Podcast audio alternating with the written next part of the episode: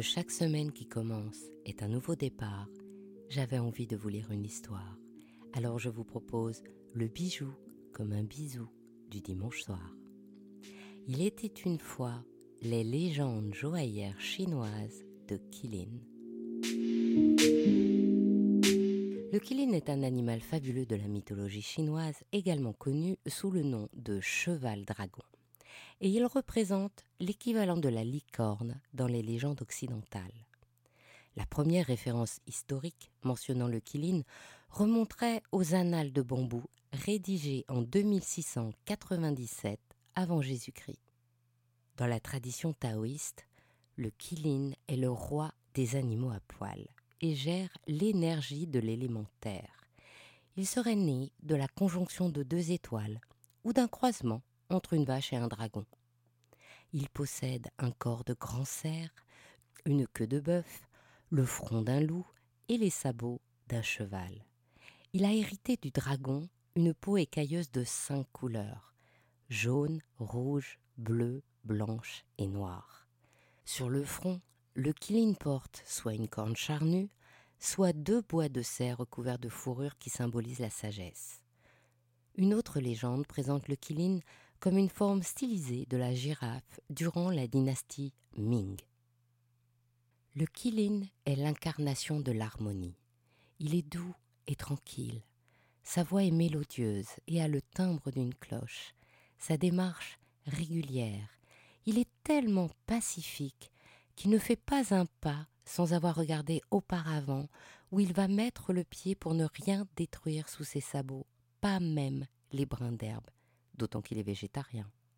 Il marche sur l'eau pour ne pas se mouiller et ne dort que dans les endroits propres, en prétend qu'il peut vivre 2000 ans. La demeure du Kilin se trouve bien évidemment dans le paradis céleste où il représente un animal sacré gardé par les dieux. Sa venue sur Terre est donc très rare et marque la survenue d'une ère prospère ou bien la naissance d'un illustre empereur ou d'un grand sage. Par exemple, on raconte qu'un Qilin est apparu à la mère de Confucius. Le cri du Qilin mâle présage l'apparition d'un sage, celui de la femelle annonce le retour de la paix, le cri d'été est favorable à la croissance des enfants et celui d'automne restitue les forces. Le Qilin est aussi un symbole de justice. Sa corne lui permet de séparer les justes de ceux qui ont de mauvaises intentions. Et pour lutter contre le mal, il crache des flammes et rugit aussi fort que le tonnerre pour protéger les innocents et punir les malveillants. Alors il est souvent représenté près des tribunaux et des palais de justice. Le Qilin représente la fertilité au sens large, c'est-à-dire ce qui apporte le succès et la prospérité, la longévité et la fortune. Aussi on le représente avec des pièces de monnaie. Les empereurs chinois possédaient des kilins et encore aujourd'hui, les grandes entreprises ont de grands kilins pour les protéger et attirer la chance. La maison de joaillerie Kilin a alors choisi ce nom pour attirer tous ses pouvoirs bénéfiques et visiblement, elle a eu raison, car sa prospérité ne se dément pas depuis sa création en 2004. Aujourd'hui, installée au 26 de la place Vendôme, juste à côté de Boucheron, elle présente ses collections qui nous font voyager dans l'univers fantasmagorique chinois. Dans ses pièces maîtresses, la maison Qilin met en valeur le Wulu, qui est la calebasse. En effet, dans les légendes chinoises, les calebasses accompagnent les personnages mythiques. Chogali, le médecin céleste, l'un des huit immortels du taoïsme, vieux mendiant boiteux, laid, hirsute et débraillé, porte un serre-tête doré, s'appuie sur une canne et a toujours en bandoulière une calebasse en or, synonyme d'immortalité, rempli d'alcool médicinal et d'élixirs de longue vie. Ji Gong, le célèbre moine fou bouddhiste qui s'occupe des plus démunis, ne quitte jamais sa calebasse de vin. Et Change E, la femme de l'archer mythique Yi, après avoir bu une potion magique d'une calebasse, s'envole vers la lune dont elle devient la déesse. Cette calebasse mythique a une forme de sablier, le houlou, qui évoque par ailleurs le chiffre 8, et donc l'union entre le ciel et la terre. C'est donc un précieux symbole de fertilité. La maison Quiline le décline en de nombreux bijoux et matériaux, diamants, rouges, jade, nacre et onyx noir. L'actrice Maggie Chung a choisi de le porter de façon moderne par une magnifique, imposante et unique boucle d'oreille en or et diamant pour arpenter le tapis rouge du Festival de Cannes et pour fêter l'ouverture de la boutique Place Vendôme, un collier Woulou de jade exceptionnel a été réalisé en seulement 28 exemplaires au monde. Le poisson est une autre figure importante de la mythologie chinoise. Dans les poissons de légende, il y a Lei O Shang, appelé poisson moine bouddhiste ou bonze marin, qui est un monstre aquatique légendaire qui attaque les jonques et les fait chavirer. À bord de chaque bateau, il y a donc un matelot chargé d'exécuter la danse rituelle, seul capable d'éloigner le monstre. La carpe est un autre poisson mythique. En effet, les carpes sont courageuses et les plus braves réussissent à nager en amont puis à sauter les chutes de la rivière jaune à travers la montagne Longmen et atteignent enfin la légendaire porte du dragon. Alors, le ciel se couvre de nuages et devient sombre. Un éclair frappe la queue de la carpe dont les yeux se mettent à rayonner. Une fumée divine s'échappe de la bouche du poisson qui entame sa transformation et se mue en un beau dragon. Cette légende évoque en réalité la figure de l'étudiant qui, à force de travail et d'application, devient fonctionnaire au service de l'empereur, et la porte du dragon représente la porte de la cour. Le poisson apparaît dès l'époque Zhou, c'est-à-dire au XIe siècle avant Jésus-Christ sur des objets funéraires. Sa mission est alors de fermer les yeux des morts et à ce titre il est symbole de survie et de réincarnation à partir de la parution du livre des Odes, anthologie du XIe au Ve siècle avant Jésus-Christ, la symbolique change, car son nom, Yu, est homonyme du mot Yu qui signifie jade, lequel se traduit par abondance.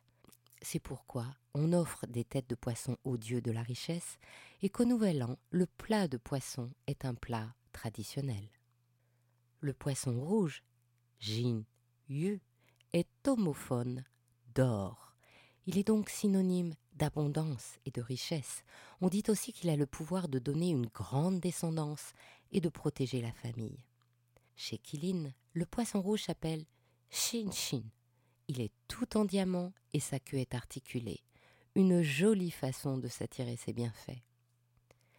La maison de joaillerie interprète également les poissons en duo. Notamment, j'ai vu une bague charmante, où un couple de poissons ou que mouvantes pivotent l'un autour de l'autre. Il s'agit cette fois du symbole que nous connaissons sous le nom yin-yang, qui est appelé souvent les deux poissons et incarne ainsi, par leur complétude, l'harmonie conjugale et la félicité dans le mariage. L'un des poissons est en diamant, l'autre en rubis, car la couleur rouge en Chine est celle du bonheur et de la chance. Le lion est un autre animal fabuleux. Il apparaît tardivement dans l'imagerie chinoise car il vient du bouddhisme et donc de l'Inde où le lion était le gardien des temples. La légende chinoise raconte qu'à la fin de la dynastie Ming, Li Zhensheng, le chef de la rébellion paysanne, affronte deux lions qui gardent la ville de Pékin. Quand il les abat de ses flèches, les lions se changent en pierre et deviennent les gardiens de la ville. Les lions Shi-Shi, encore appelés fous, sont donc des protecteurs, emblèmes de bravoure et d'énergie. Dans la Chine moderne, ils sont encore postés près des grandes entreprises ou des lieux importants et sacrés. Selon le Feng Shui, ils sont toujours placés par deux, accroupis, avec une patte dressée et menaçante, le mâle a une patte sur une boule qui représente le bijou de la loi, une perle ou un œuf enfermant un petit. La femelle a un petit à ses pieds qui mord quelquefois la langue de sa mère. J'ai admiré le pendentif Sissi lion en rubis et diamant de la maison Kiline, où les pattes, la queue et même la gueule de ce fauve protecteur sont articulés. Les bienfaits de ce symbole d'amour et de protection sont diffusés par les pampis en rubis tout autour de l'animal. Une figure allégorique centrale dans la culture chinoise. Il y a le signe zodiacal du chien qui incarne la fidélité, l'amitié et la longévité. Dans ce cycle de 12 ans, le rat débute le cycle et le chien se situe à la onzième année, car son caractère joueur et folâtre lui a fait perdre la place que ses capacités de course et de nage auraient dû lui gagner dans la grande course des animaux mythiques. Le chien est aussi associé au mois d'octobre et à la période quotidienne située entre 19 et 21 heures il symbolise à la fois la loyauté et l'exubérance. Les légendes sur les chiens sont très nombreuses. Il y a d'abord le chien Pan Hu qui tue l'ennemi de l'empereur dit Ku et en récompense épouse sa fille. Il propose de se métamorphoser en humain et doit rester sous une cloche pendant 280 jours. Mais l'empereur, trop curieux, soulève la cloche le 279e jour et Pan Hu garde sa tête de chien. Il y a aussi Chao Tian Quan, le chien céleste aboyant qui lutte contre les mauvais esprits et est capable de capturer le dragon. Il y a encore Tian Gu, le chien céleste qui a avalé la lune et empêche les étoiles de se réincarner en humains il y a encore bien d'autres chiens légendaires qui apportent le blé et sauvent les humains. La maison Kiline a choisi de ne garder que l'esprit joueur du chien et a créé des bulldogs et des golden retrievers en or et diamant que l'on accroche comme des charmes. Ces charmantes figures canines sont appelées Wang Wang, ce qui signifie waf waf en mandarin. Le cadenas est un symbole de chance, de longévité et d'amour. Les premiers modèles de cadenas proviennent d'Égypte vers 1000 avant Jésus-Christ. Les Chinois les ont améliorés et sous la dynastie Han, de 25 à 250 après Jésus-Christ, la noblesse chinoise aime se les procurer. Au XVIIIe, sous la dynastie Qing, la symbolique du canard de rouilly évolue du talisman qui apporte chance et longévité et puissance spirituelle vers un présage d'amour et de félicité matrimoniale. À cette époque, Shao Chue Kin écrit Le rêve dans le pavillon rouge, l'un des quatre grands romans de la littérature classique chinoise, considéré par Mao Zedong comme l'une des fiertés de la Chine et actuellement répertorié à l'UNESCO. Il est à noter que le pavillon rouge désigne le gynécée, les appartements intimes des femmes de grande maison que l'on peignait de rouge en symbole de luxe et de bonheur. Dans cet ouvrage, le héros, Jia Bao Yu, est né avec un abraxa de jade précieux dans la bouche, et quand il épouse Tue Bao She, celle-ci porte autour du cou un cadenas de sauvegarde en or gravé d'inscriptions prononcées par un moine bouddhiste pour la guérir d'une grave maladie de son enfance. Or, sur ce cadenas d'or de la fiancée, comme sur l'amulette de jade du héros, les inscriptions sont parfaitement complémentaires, signe que leur mariage était prédestiné. Aussi, la joaillerie Kilin a créé un cadenas Yu Yi dont le message de prospérité, d'amour et d'amitié se renforce par les matériaux comme la cornaline ou le jade, ou par les graphismes en nuages gravés sur l'or ou la nacre. Emblème et trésor national de la Chine, le panda est un messager de paix et symbole de confiance. Pour preuve, la diplomatie du panda est un cadeau diplomatique par lequel la Chine prête un panda pendant plusieurs années au pays avec lesquels elle entretient des liens d'amitié.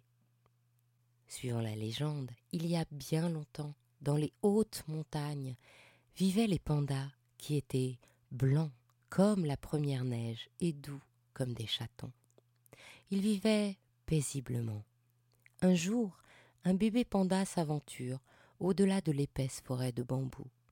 Perdu, il se met à pleurer. Mais ses sanglots attirent la redoutable panthère des neiges. Au moment où le fauve s'apprête à bondir sur le bébé panda, une jeune bergère s'interpose et meurt sous les crocs du félin. Le petit panda raconte à sa famille ses mésaventures. Alors toute la communauté panda va rendre un dernier hommage à la courageuse héroïne. Quand ils arrivent, le bûcher funéraire dressé par les villageois est éteint. Alors, les pandas trempent leurs pattes dans les cendres en signe de deuil. Pendant de longues journées, ils essuient leurs yeux ruisselants de larmes, se bouchent les oreilles pour ne pas entendre les pleurs qui s'élèvent de toute la montagne, se réconfortent les uns les autres en se prenant dans leurs bras. Et c'est depuis ce jour que les pandas géants portent pour toujours ces mystérieuses taches noires autour de leurs yeux, de leurs oreilles, de leur taille et sur leurs pattes. Kilin a donc créé ces bijoux pandas appelés Bobo comme un signe de paix et comme symbole d'innocence. Aussi, ces pandas ont-ils les pattes articulées comme un jouet précieux et sont mutinement déclinés avec un gros cœur de rubis ou en super-héros ou avec un mignon nunchaku et même tricolore en hommage à la France. Ainsi se termine cette histoire d'Il était une fois le bijou. Je vous souhaite une jolie semaine et vous donne rendez-vous dimanche prochain. Si cette histoire vous a plu, envoyez-moi plein de bisous sur les réseaux sociaux d'Il était une fois le bijou et encouragez-moi en partageant les bijoux bisous tout autour de vous. À bientôt pour un prochain bijou, un nouveau bisou du dimanche soir. Música